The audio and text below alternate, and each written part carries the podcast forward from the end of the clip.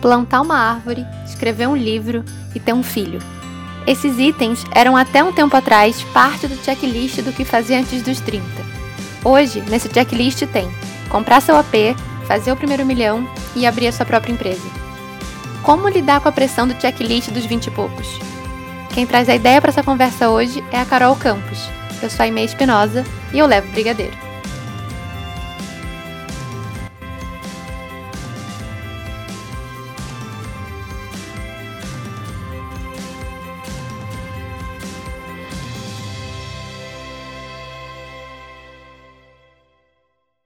Carol!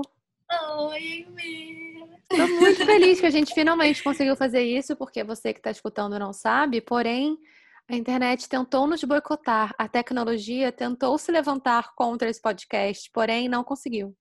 Também, ela não conseguiu. Isso para mim é um sinal de que vai ser muito bom. Porque geralmente quando as pessoas não conseguem fazer as coisas, depois quando elas conseguem é porque vai dar muito certo. É isso. É isso. Então, Carol, se apresenta para quem não te conhece. Oi, pessoal. Eu sou a Carol, Carol Campos. É, então, essa para mim é a parte mais difícil se apresentar, porque até num outro episódio, acho que foi o Lucas que falou, né, que é, a gente é muito mais às vezes do que só uma menina de 23 anos que se cursou, que cursou publicidade. Então, enfim, eu tenho dois pets, eu sou mãe de pet, literalmente, sou apaixonada. Acho que é a primeira coisa que vocês, ouvintes, precisam saber sobre mim. É, eu tenho uma marca pet, inclusive, que faz produtos personalizados, então eu amo esse universo. Eu fiz publicidade, sou apaixonada por, por tudo que faz você divulgar alguma coisa, por criar arte, social media. Já fui, já quis fazer cinema, ser produtora, diretora, mas vi que a produção de conteúdo para redes sociais era muito mais a minha praia, assim, mas ainda sou apaixonada por tudo isso. E eu acho que é isso, assim, um grande resumo sobre o que eu sou. Sou baixinha, tenho 1,46. 1,46 não, 1,56. E é a social media maravilhosa do podcast. Sim, maravilhosa. é algo importante se falar. Maravilhosa. Então, tudo que vocês veem bonito de feed do Instagram é culpa de Carol, dessa pessoa. E o tema do episódio do episódio de hoje, a gente a gente estava numa conversa, na verdade, sobre sobre esse tema e a gente decidiu que que seria o máximo se a gente fizesse um episódio sobre isso. Então, vamos falar sobre isso hoje. E, Carol, eu quero saber, esse checklist dos 20 e poucos anos, qual a pressão disso na sua vida? Cara, muita. E vou te contar, vou começar contando uma história que aconteceu no meu primeiro dia de aula na faculdade. Que assim que você me chamou para fazer o podcast, eu falei, eu tenho que contar essa história porque eu acho que resume tudo. Acho que depois dessa história a gente pode acabar o podcast, porque é isso. Mentira, não. Mas meu primeiro dia de aula na faculdade, eu tinha acabado de fazer 18 anos. E eu fui para uma entrevista de um núcleo, assim, de tipo um, um estágio é, voluntário na faculdade, né? Eu toda feliz, assim, nossa, é minha primeira entrevista e tal, não sei o quê. Aí eu sentei em frente ao entrevistador, que devia ser uns dois anos mais velho que eu, não muito mais que isso. E ele perguntou meu nome, perguntou o que eu gostava e tal, e falou: então, aonde você se imagina daqui a cinco anos? E eu respondi: CEO da Apple. Aí ele olhou pra minha cara, sério, assim, e perguntou de novo: da onde você se imagina daqui a cinco anos? E eu: CEO da Apple. Aí ele: daqui a cinco anos? Aí eu: sim. Aí ele: Ok, muito obrigada. Foi muito boa nossa conversa. Aí eu saí felizona, assim, tipo, cara, muito confiante que deu super certo. Aí quando eu saí, eu falei com um amigo, assim, o que, que ele tinha perguntado e falei minha resposta. Ele, Carolina, você já pensou que daqui a cinco anos você mal vai estar formada? E que você provavelmente não vai estar empregada e que não existe a menor possibilidade que daqui a cinco anos você seja CEO da Apple. Aí a minha ficha caiu, eu falei, cara, daqui a cinco anos eu não vou estar nem formada quase. Tipo, e eu já imaginava que eu ia entrar na faculdade e eu ia ser super bem sucedida. E eu ia sair de lá ganhando bilhões de reais e sendo chefe da minha própria empresa. E, tipo, cara, calma, sabe? Não é assim, eu só tinha 18 anos e eu já queria ser CEO da Apple com 23, sabe? Tem muito processo, tem muitos passos a percorrer e muita calma nessa hora, né, gente? Porque CEO da Apple é um nível muito absurdo para alguém que acabou de entrar e mal sabia que nem ia ser publicidade direito que eu ia exercer na minha vida, né? Eu estava até pensando nisso ontem, que a gente via antes, assim, quando eu era. Quando eu estava na escola, todo mundo falava antes dos 30, você tem que plantar uma árvore, escrever um livro e fazer não sei o quê. Hoje, antes dos 30, você tem que ter o seu primeiro milhão e a sua saúde emocional super estável. E aí você começa a ver uma galera. Eu fico agoniada quando eu vejo umas coisas, uns memes, tipo, se a sua rede de amigos não está toda falando de empreendedorismo, você está com a galera errada fico pensando o que seria da minha vida se toda a minha galera só falasse sobre empreendedorismo. Gente, vamos falar sobre, sei lá, o, o passarinho. É sobre muito. Slime.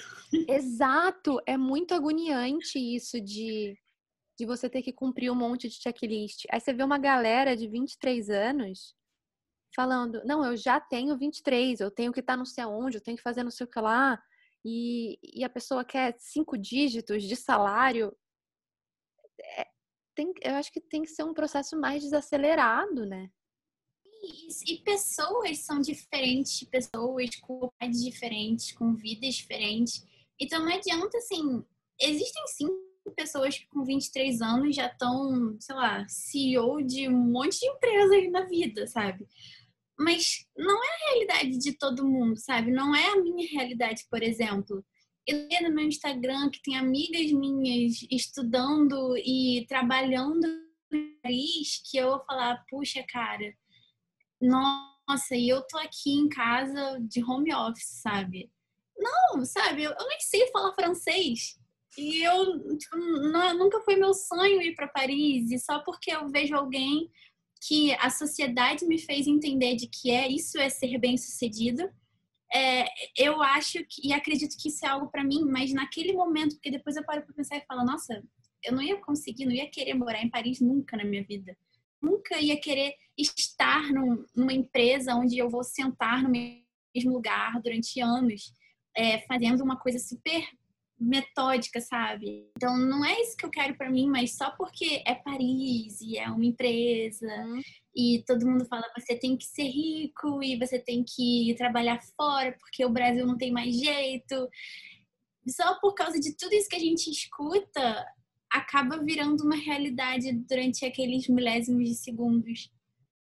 Isso é muito ruim. Eu tava pensando nisso semana passada também, porque teve um, um evento da, da escola que eu estudei no ensino médio e aí tinha uma, uma amiga minha da escola que falou assim: Ah, eu estou em Lisboa, eu trabalho numa posição importante. É, ela não falou isso, mas ela falou a posição dela. E aí uma outra falou: Ah, eu estou trabalhando na Suíça, na causa humanitária. E aí um outro falou: Ah, eu estou trabalhando nos Estados Unidos, sou professor em Sacramento. E eu tava assim: Meu Deus, eu acabei de ser demitida. O que que tá acontecendo com a minha vida?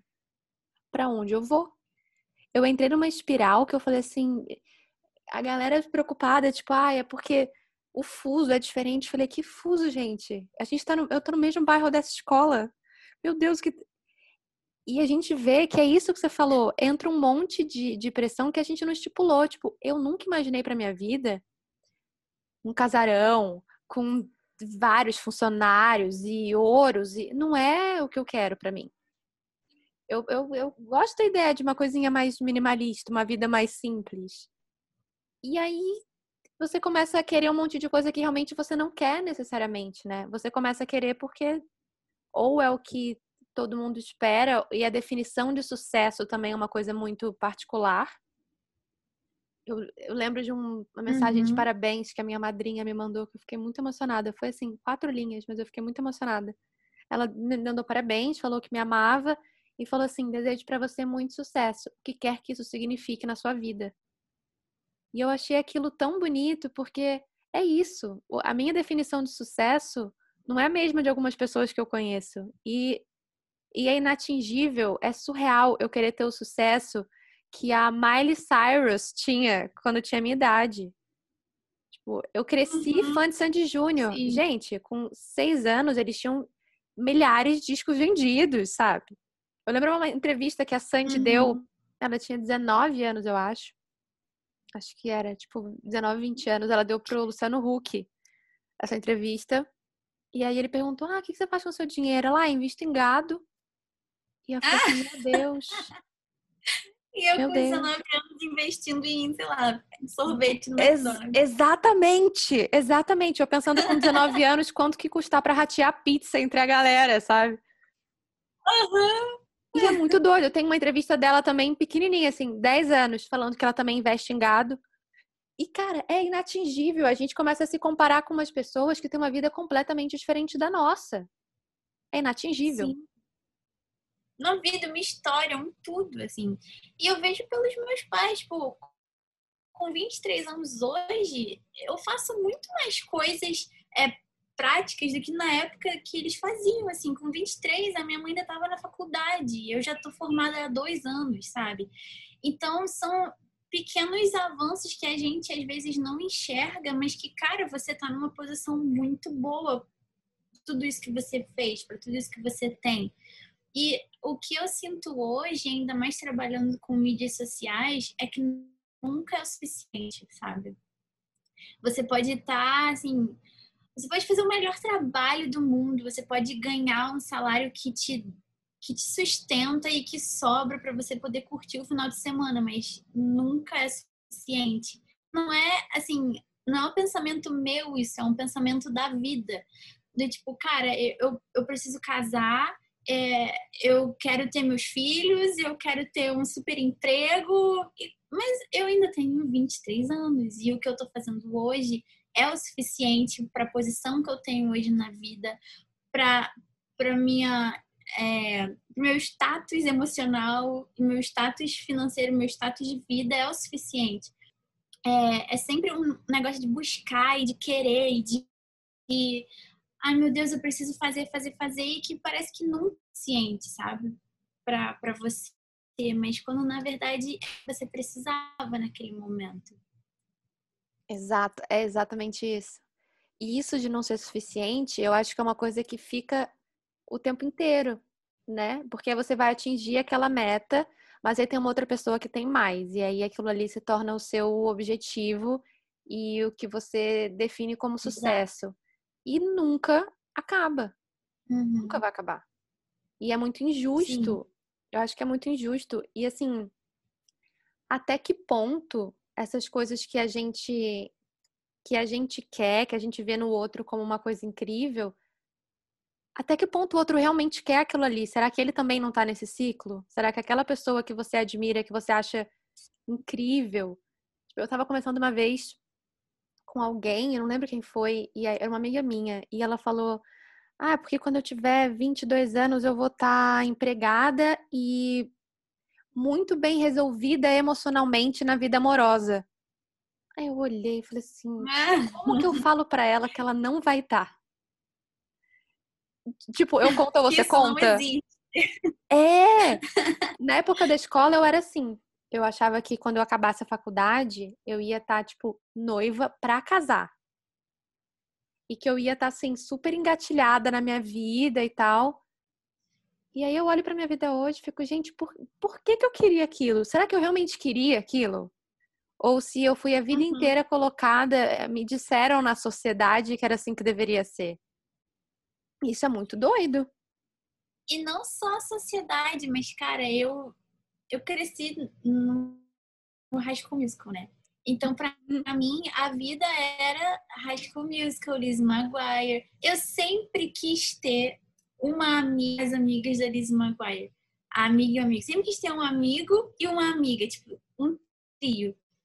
Sendo que, cara, eu não sou assim, eu não sou esse tipo de, de amiga que vai 24 horas por dia querer sair com você e tá tipo, te ligando o tempo inteiro, sabe? Então, por que, que eu quero ter uma amiga tipo amiga da Alice Maguire? Que com ela, sabe? Eu não sou assim. Então, eu acho que é uma fantasia, assim, que, que colocam na nossa cabeça desde pequena, ainda mais a gente sendo mulher, que a gente precisa casar e ter filho e cuidar de tudo. Sendo que não é assim, sabe? Eu não tô pronta. Eu, eu não tava pronta para casar quando eu saísse da faculdade. Por mais que eu também uhum. quisesse muito, mas eu não tava pronta. Eu hoje não tô pronta. Sabe? É algo que eu quero e que eu sei que vai acontecer daqui a um tempo, mas se for para ser hoje, sabe? Talvez não fosse o momento certo. Sabe? E uma coisa também que eu vou dar até um exemplo do meu cachorro. Eu sempre fui apaixonada por cachorro, né? Como eu já falei. E eu tinha um cachorrinho e ele começou ficar bem doente e a gente pegou um outro para poder dar uma animadinha nele, né? Cinco meses depois que a gente pegou o Ozzy, que é o meu cachorro mais novo, eu já queria um terceiro. E aí a minha mãe veio e falou: "Mas filha, para que que você quer mais um se você nem cuida desse dos dois que você tem?" E aí eu falei: "Cara, é isso, sabe? Eu não sei por que que eu quero coisas na minha vida, usando o exemplo do cachorro, se hoje o que eu tenho eu não levo para passear, eu não dou comida, eu não penteio o pelo, eu não escovo o dente, sabe? Não que eu era uma pessoa desleixada com meu cachorro, não, mas é só um exemplo assim, que eu não levava ele para passear todo dia. É, quem dava comida era muito mais a minha mãe do que eu, porque eu estava sempre na faculdade ou trabalhando. Então, são coisas que às vezes a gente está sempre querendo mais, se hoje a gente já não cuida ou não faz com excelência assim, o que a gente tem na mão. Acho que isso, esse tempo de pandemia, é, me ajudou muito a enxergar isso. Sabe, para que, que eu vou querer um emprego que vai me dar 600 milhões de reais se hoje eu não estou me especializando naquilo que eu quero ser no futuro? Então, eu comecei a fazer mais cursos, eu comecei a a me aprimorar, sabe? Porque se no futuro eu quero ter 600 bilhões de reais, eu preciso hoje começar a subir os degraus para isso, sabe? Mas não vai ser algo que vai acontecer de hoje para amanhã. Eu não vou ser CEO da Apple daqui a cinco anos se eu continuar só aqui fazendo o básico, sabe? Então, e só para constar, eu hoje não quero mais ser CEO da Apple, tá? Acho que daria muita dor de cabeça. Muita gente reclamando do design da câmera na rede social, não tá afim de passar por isso? É, muita coisa, não tô afim, não, não. pra mim já deu.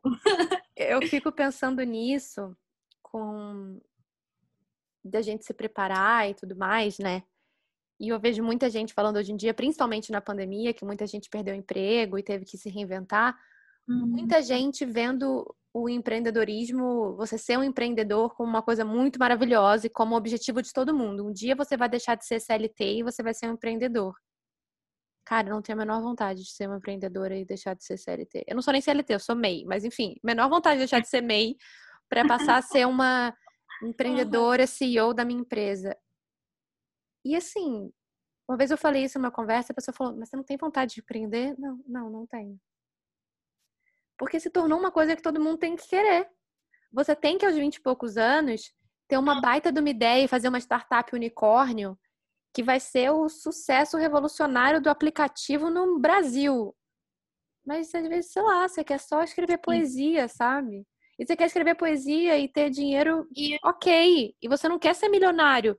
Você não precisa querer ser milionário, mas a, você entra na livraria, a quantidade de livro que tem para você ser milionário. E a gente é uma geração de muito imediatismo, né? É a galera da lasanha do micro-ondas, uhum. do miojo. E aí, gente, é, é surreal. Porque Não, você quer 600 milhões pro mês que vem, né? Você quer ser youtuber, influenciador, Exato. porque você é quer ganhar. Assim.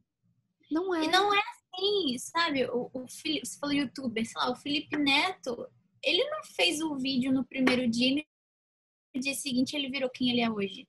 Uhum. Sabe? Demorou, teve um processo. E eu falo, por mim mesmo, assim, eu abri a empresa tem um ano, sabe? No início do ano, no início desse ano que a gente conseguiu se manter, mas lucro até hoje a gente não tem um real. Eu já falei até para minha sócia, cara, a gente precisa um dia usar nem que a gente tenha 15 reais de despesa na empresa, mas a gente precisa usar esse dinheiro para ir tomar um sorvete, para a gente falar, cara, a gente ganhou alguma coisa com esse ano que a gente lutou e fez, mas a gente não tem esse dinheiro para ir tomar um sorvete, sabe? Porque hoje a gente está abastecendo a empresa sem poder ter as nossas despesas com ela. Então não é assim, muita gente acha que até por isso que você falou, por causa da pandemia, ah, tô desempregado, vou abrir meu próprio negócio. Cara, calma, sabe? Não é assim também de um dia para outro você vai abrir um negócio com uma grande ideia. Existem trocentas de milhões de grandes ideias, sabe? É muito difícil você ser um mais um no meio da um no meio da multidão assim, é se você for mais do mesmo ou enfim, se você não tiver um bom plano de negócio, se você não tiver um bom marketing, tem muitas coisas envolvidas em só, ah, tem um produto, quero vendê-lo. Sabe? Não é assim, não é uma. É, infelizmente, não é só o seu sonho e a sua força de vontade que hoje fazem você crescer, né? Porque se fosse isso, ia ser lindo. Porque tem muita gente com grandes ideias, com, com coisas muito bonitas e tem todo um processo para percorrer para a pessoa ficar famosa entre muitas aspas e e ser e chegar lá, né, onde ela quer desde que ela começou isso. Exato. E a gente, eu acho que a gente é uma geração também, acho que de muita de viver experiências, né? Uma galera que não está muito na, na busca da casa própria, mas está querendo a viagem todo mês, está querendo uma experiência diferente e tal. Mas aí você para para olhar e as pessoas querem que aquilo tudo caia no colo, porque é imediatismo, ou a gente, além do imediatismo, você quer aquilo porque aquilo ali vai mostrar para os outros que você é uma pessoa que tem sucesso, que é bem sucedido em alguma coisa. Então, às vezes, a sua vontade é viajar para Búzios, para casa de um amigo, que você só vai gastar o dinheiro do churrasco que você vai dividir. Mas na rede social, o churrasco dividido em Búzios não é tão legal quanto a foto na Times Square ou em Cancún ou e assim, até que ponto as coisas que você tem no seu checklist, elas são para satisfazer o seu próprio desejo, ou elas são para satisfazer as expectativas dos outros, ou para você atender um status projetado por uma outra pessoa. E aí quando você estiver vivendo aquela experiência, aquilo não vai ser legal para você. Tipo, eu quando eu fui, uhum. eu fiz a viagem da minha vida, né, esse ano assim, fui para Disney, para Nova York. Então, e todo dia eu agradeço a Deus de verdade, principalmente por ser um ano de pandemia, por ter vivido isso. E eu vi, tinha gente que falava assim, era muito engraçado. É, às vezes vinha, aparecia anúncio, né? Porque a internet sabe tudo de você. E aí vinha anúncio de fotógrafo em Orlando. Ou alguém falava assim, ai, mas sabe que foto você quer tirar na viagem? Eu falei, como assim que foto eu quero tirar? Quero abraçar o Mickey, quero tirar foto com o Pato Donald. E as pessoas, e assim, existem postagens no Pinterest, por exemplo, de quais as melhores fotos para você tirar na Disney. Por que você quer aquela foto? Você quer aquela foto porque vai te dar um like muito maneiro na rede social ou porque você realmente quer aquela foto? As minhas fotos da viagem, eu fiz um scrapbook, eu mostrei pro Lucas, ele olhou e falou: "Nossa, cara ótima". Porque eu tô parecendo uma pateta em todas as fotos. Eu tô com cara de maluca em todas as fotos porque eu tô com um sorriso que o ser humano não era capaz de dar até o dia que eu tirei aquela foto. Que eu tô com o olho esbugalhado, tô com a cara toda assim. Mas é a foto mais legal para mim. Se eu tivesse um monte de, um monte de fotinha montada, para que eu queria aquela foto? Eu queria porque eu queria satisfazer o que o outro pensa, ou para poder ter um like na rede social. Nada Sim. contra influencer, nada contra blogueira. Mas você quer ser influencer e blogueira porque você tem algo a acrescentar ou porque você quer ter muito recebidos e mostrar pra galera que você. Sabe, até que, até que ponto esse checklist foi feito por Cara, você? Exatamente. E assim, nesse final de semana, em qualquer viagem que eu faço, qualquer. Se vou ali na esquina e volto, eu falo, vou filmar para fazer um IGTV bonitinho. Até porque eu amo fazer mídias com o meu namorado e ter coisas pessoais. Tipo, eu tenho vários vídeos do Matheus. Tipo, eu filmo ele o dia inteiro, eu passo filmando ele. Ele tá deitado, eu fico assim, coisas com a câmera e tal. Ele Tem faz o mesmo vídeos. com você? Não, não Triste. faz. Ele não, é, ele não é muito da mídia. Isso é triste. Eu tenho 398 vídeos do Lucas na viagem, não tem um meu. Falei, que, que, que relacionamento é esse, meu Deus? Matheus, ó, você, se você estiver ouvindo esse podcast, o que eu vou fazer, você assiste. Tá aí a nossa indignação. Tá aí. Você e o Lucas também. Registrado. Continue. Já fiz o meu adendo. Não, mas eu, eu, gosto muito de fazer isso. Não só com ele, eu faço isso com o Ozzy. Tem, no meu celular só tem foto do Ozzy e do Matheus só. E eu sempre, quando viajo, eu falo, cara, eu vou fazer várias mídias para fazer um GTV para postar. Pra, sei lá, divulgar o hotel que eu fui, ou divulgar a viagem que eu fiz. Em nenhuma viagem eu consigo fazer isso. Tipo, eu sempre faço um roteiro do que eu vou fazer. Eu sempre escrevo, não, eu quero um. Eu escrevo isso na minha cabeça, né? Ah, eu vou fazer um take dessa forma, eu vou falar tal coisa.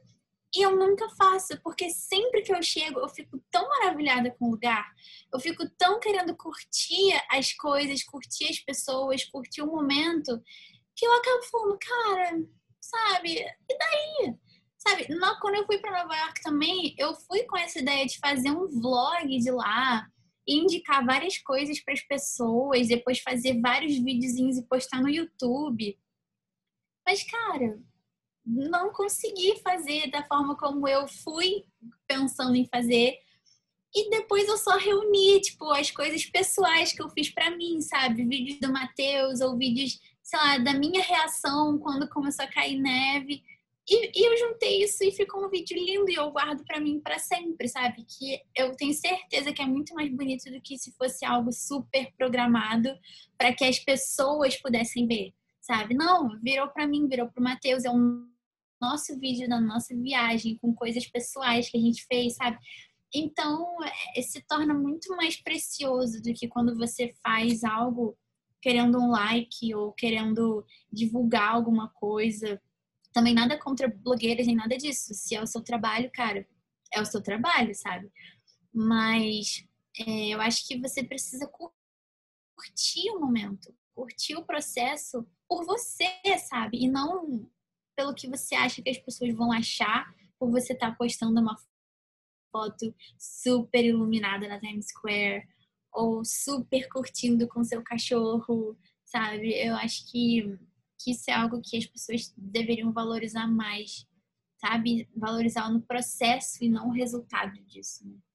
É valorizar processo e não. Até porque hoje, quando eu penso assim na viagem, cara, eu não queria que voltasse só pro dia da viagem. Eu queria que voltasse para quando a gente comprou passagem, é para quando a gente começou a pensar em uhum. roteiro, para quando a gente ficava sentado horas no computador pensando, vamos fazer esse brinquedo e esse brinquedo e vamos comer não sei aonde é porque, é porque é muito doido, né? O que você o que você tem que fazer aos 20 e poucos. E aí, quando você tem 20 e poucos, você acha que esse é o único momento que você tem na vida para fazer tudo.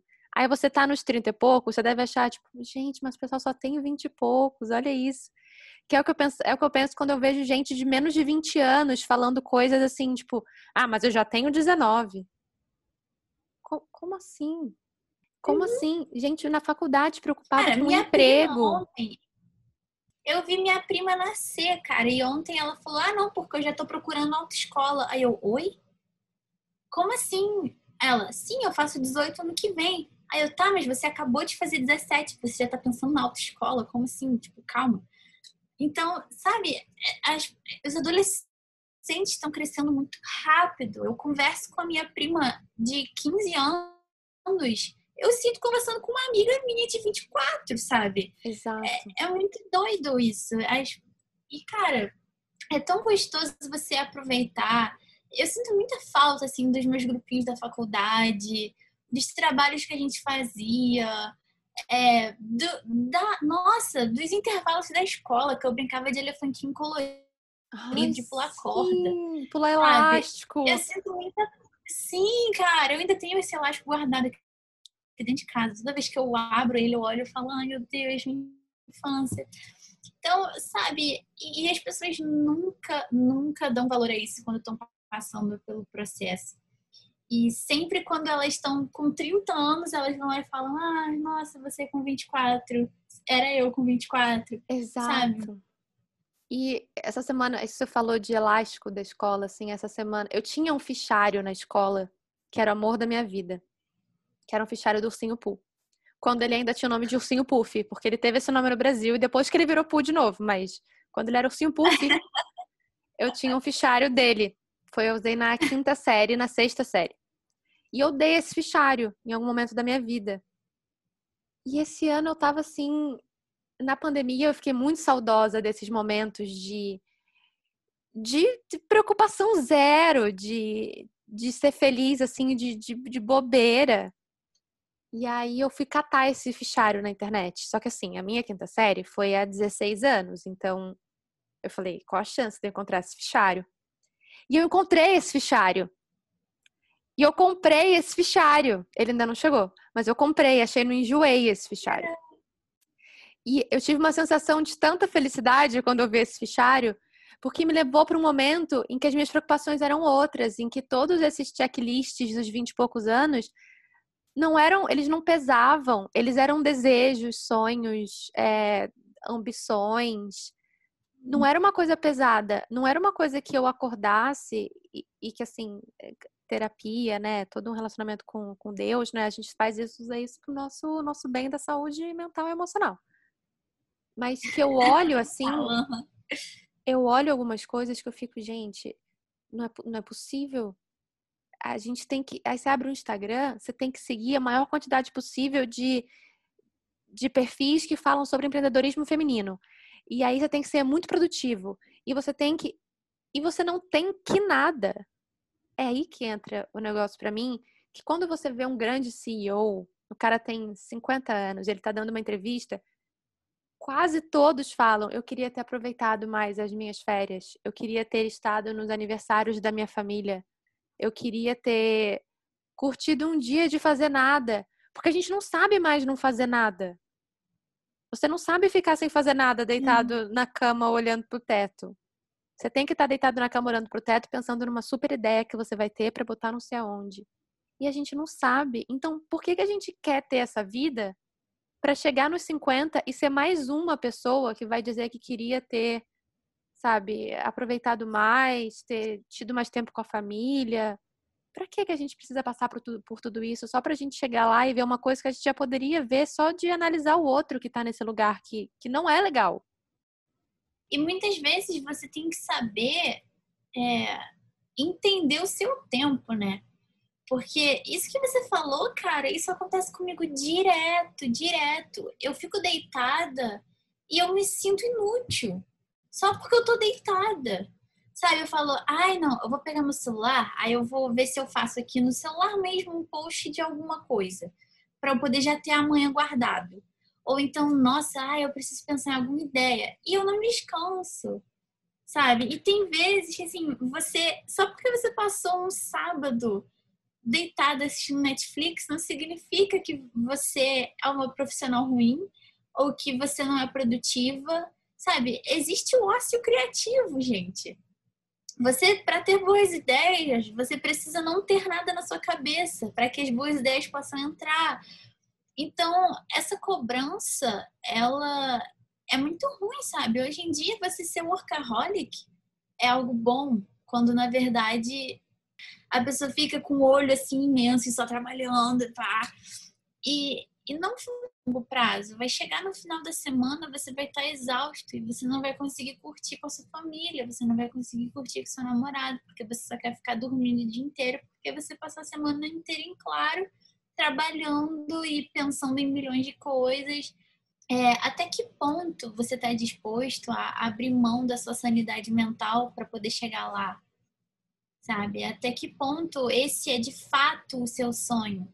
Não criticando você que é workaholic, eu também sou, minha cabeça trabalha 24 horas por dia, é, mas não fazendo uma crítica a isso. Eu acho que tem vezes que vale por isso e, e eu acho que todo mundo em alguma vez na vida vai passar por isso para poder chegar onde você quer chegar e vai ser gratificante, sabe? Você não vai se arrepender das noites em claro que você teve.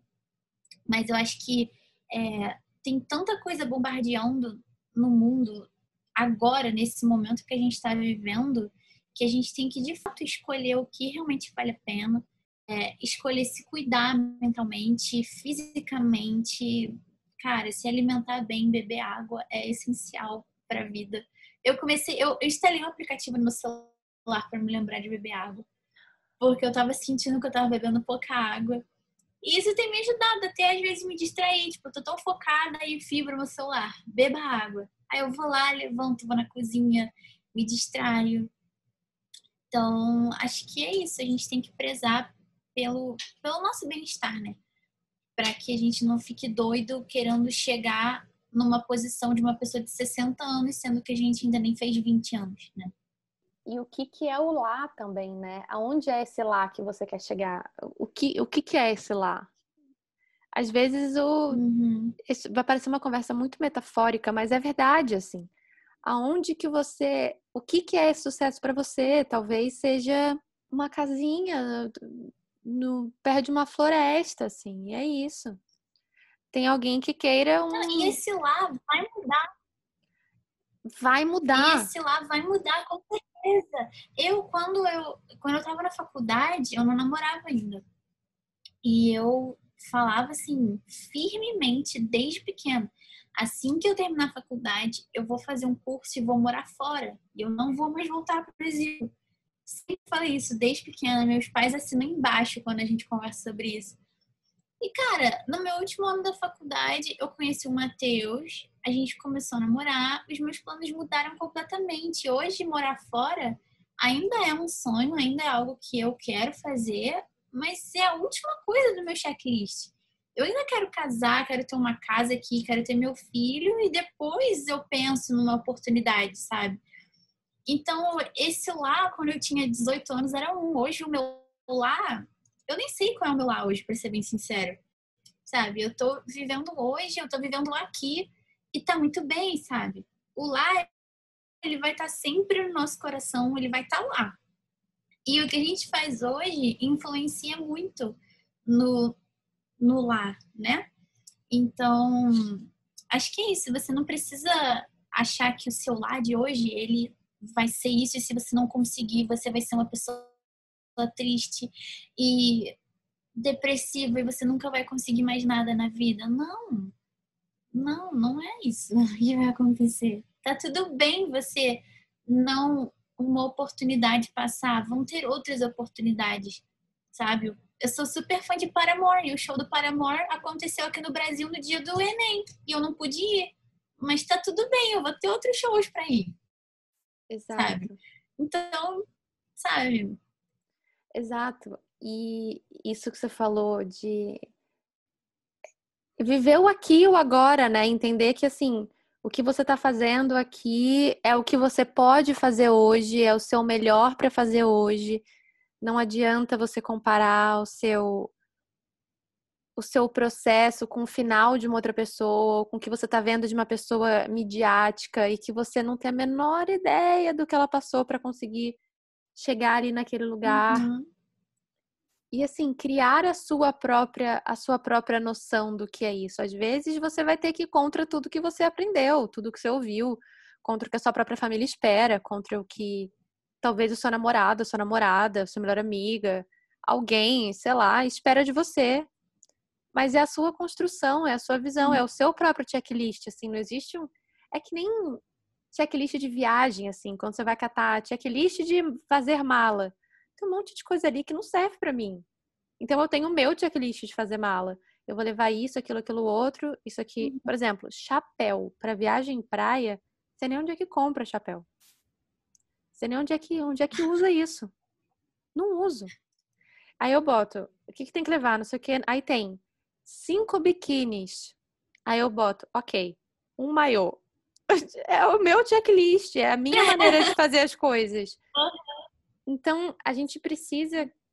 Eu acho que, que se é pra gente ficar pensando em algum checklist, que seja o nosso próprio. Porque daí a gente se resolve com as Sim. nossas frustrações, com as nossas projeções, nossas expectativas. E você coloca uma coisa mais real. Tipo, em vez de você querer começar uma carreira de cantor agora e você quer abrir o Rock in Rio no Palco Mundo na edição do ano que vem. Porque a fulana fez isso com um ano de carreira. mas cada um, cada um, Uhum. sabe? Cada um tem a sua maneira de chegar naquele lugar e as suas expectativas e ambições. E eu prefiro muito mais o checklist de plantar uma árvore e escrever um livro antes dos 30 do que fazer meu primeiro milhão e criar a minha própria empresa, a minha startup, ser uma palestrante do TED Houston. Então eu acho que é colocar as expectativas assim, sabe? Porque senão a gente, a nossa saúde mental, ela é inexistente. E tem que ser uma coisa que a gente preza Sim. com o maior carinho do mundo. Você vive num, num constante desapontamento, né, com você. Se você ficar sempre almejando o checklist dos outros e não fazer o seu próprio.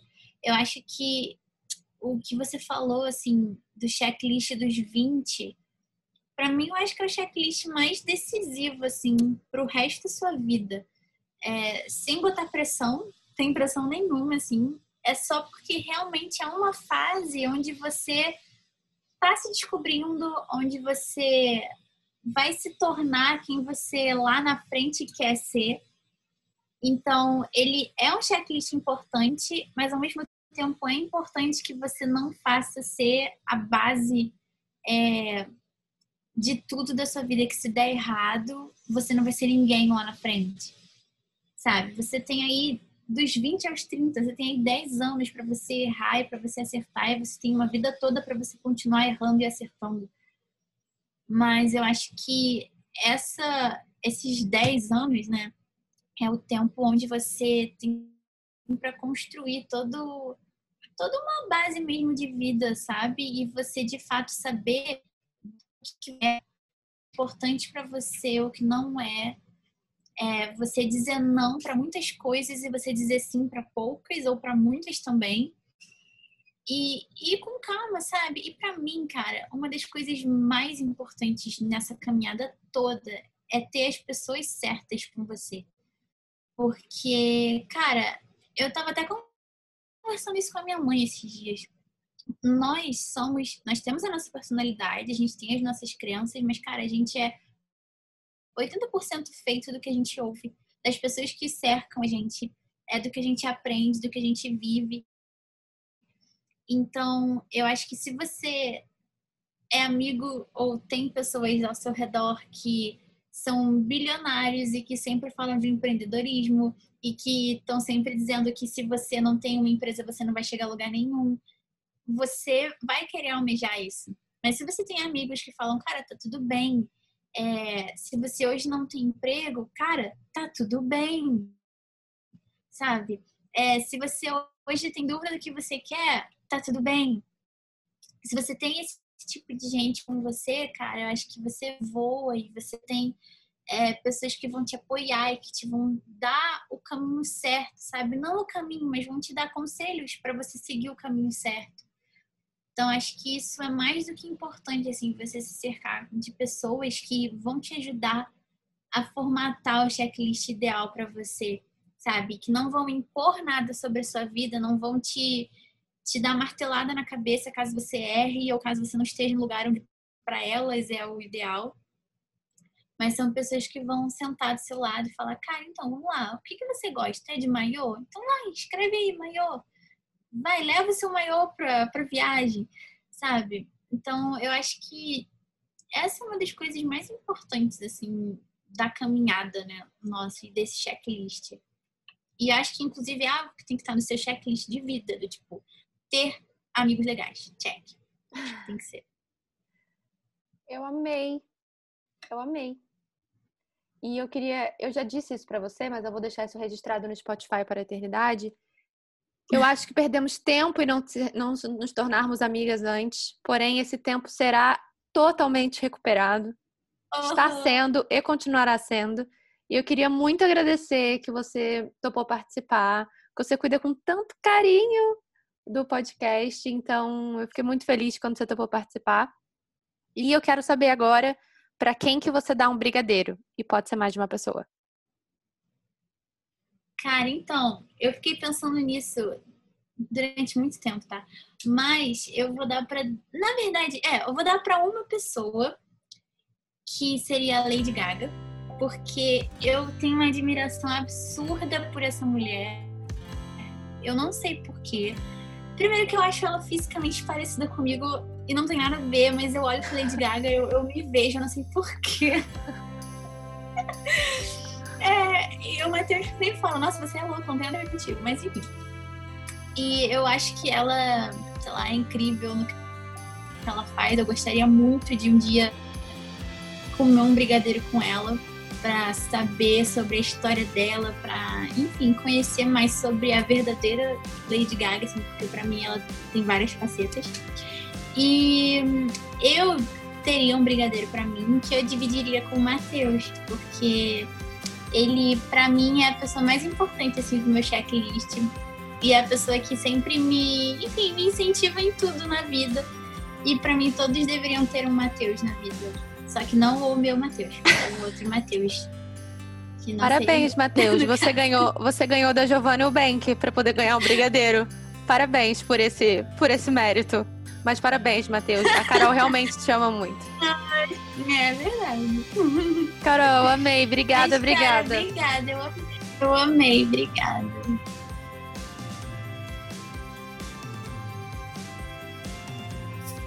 Espero que vocês tenham gostado de mais um episódio do podcast e que a gente ainda se encontre muito por aqui.